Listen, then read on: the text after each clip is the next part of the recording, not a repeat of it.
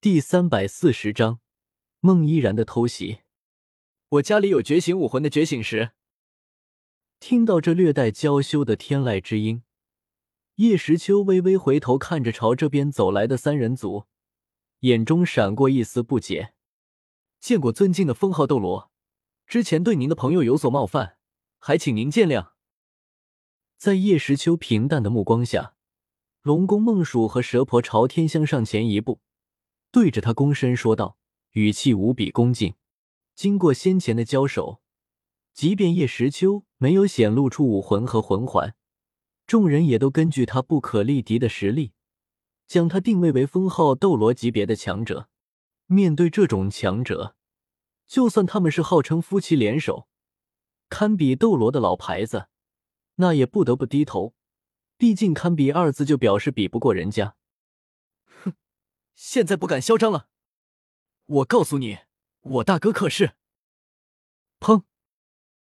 一拳打在小人得志的马红俊头上，将他直接打得眼冒金星，晕头转向。叶时秋冲着盖世龙蛇点了点头，表示无妨，然后将目光望向他们身旁的少女身上。哼！抬起头，轻哼了一声，孟依然双手抱在怀里。傲娇的说道：“我家就有能觉醒武魂的觉醒石，怎么想要？”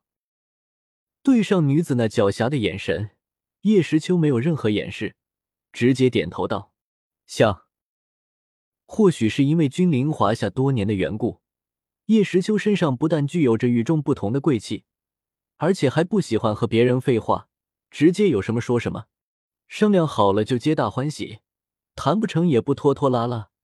直接动手抢，反正对方打不过自己。啊！没想到叶时秋这么直接，搞得自己刚才准备好的用来噎他的话，一下子全都派不上用场了。孟依然一时间倒有些不知所措。你有什么要求？我可以拿东西和你换。毕竟不是强盗，叶时秋还是打算先看能不能换到，然后再说其他。从纳戒中取出一套用檀木匣装着的紫晶石打造的护腕，将它递给孟依然。这是紫晶护腕，是我亲手炼制的，拿它换你的觉醒石，如何？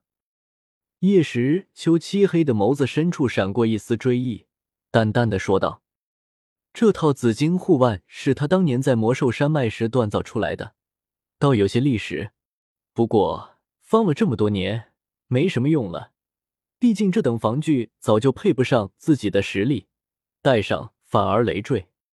叶时秋看不上这紫金护腕，可不代表其他人的眼界也有那么高。看着他手中木匣内闪闪发光的晶石护腕，不只是孟依然，就连身后的朱竹清和宁荣荣两位女生也是面具喜爱之意。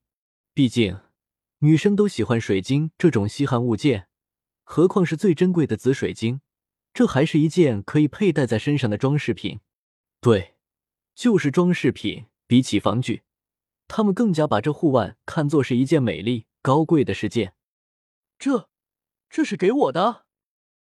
愣愣的接过木匣，孟依然不敢相信的问道：“这可是紫金打造的护腕啊！给我觉醒时，它就是你的了。”拖着木匣的手并没有收回。叶时秋面无表情的看着欣喜若狂的少女，等着她把自己要的东西放过来，还以为是白送给自己，居然还一定要拿东西换才行，真是小气的男人。孟依然眼中闪过一丝埋汰，撅着嘴，从自己的储存魂导器中取出一个包裹，将它用力的朝叶时秋身上丢去，收回手掌，叶时秋双手负后。一股无声的重力出现，将孟依然丢来的包裹挡下。在众人震惊不已的神情下，包裹悬浮在空中，自动打开，两件东西从里面飞了出来：六颗乌黑的圆形石头和一个闪亮的蓝色水晶球。这个怎么用？对于少女的小脾气，叶时秋算是了解了，索性向那在发愣的盖世龙蛇问道。将六颗黑色的石头在地面上摆出一个六角形，让要觉醒武魂的人站在其中，然后将魂力注入蓝色水晶球就好了。”龙宫梦鼠恭敬的说道。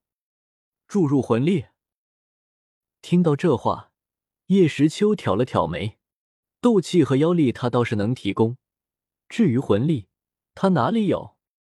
思索了片刻，叶时秋突然看着不远处那座封印着泰坦巨猿的沙堡，点了点头：“好吧，那个大家伙身上有魂力，等下抽一些出来就是了。”这位大人，你与我们有救命之恩，不知可愿去我们史莱克学院做客，让我们好生招待一番。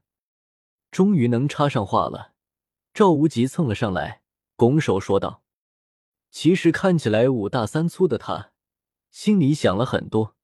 一是叶时秋确实救了他们，欠了人情就要还，所以他想请叶时秋去做客。二嘛，就是叶时秋实力深不可测，拉上这么一个关系，对他们史莱克学院以后的发展绝对能起到不小的作用。所以赵无极很是卖力的宣传着史莱克的美好。听到赵无极的邀请。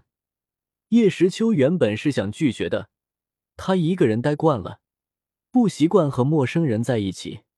不过他又想到系统给自己发布的任务，成为斗罗大陆最强大、最有权势、最富有的人。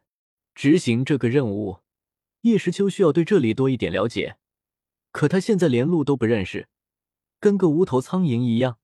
有个人当导游总是好的。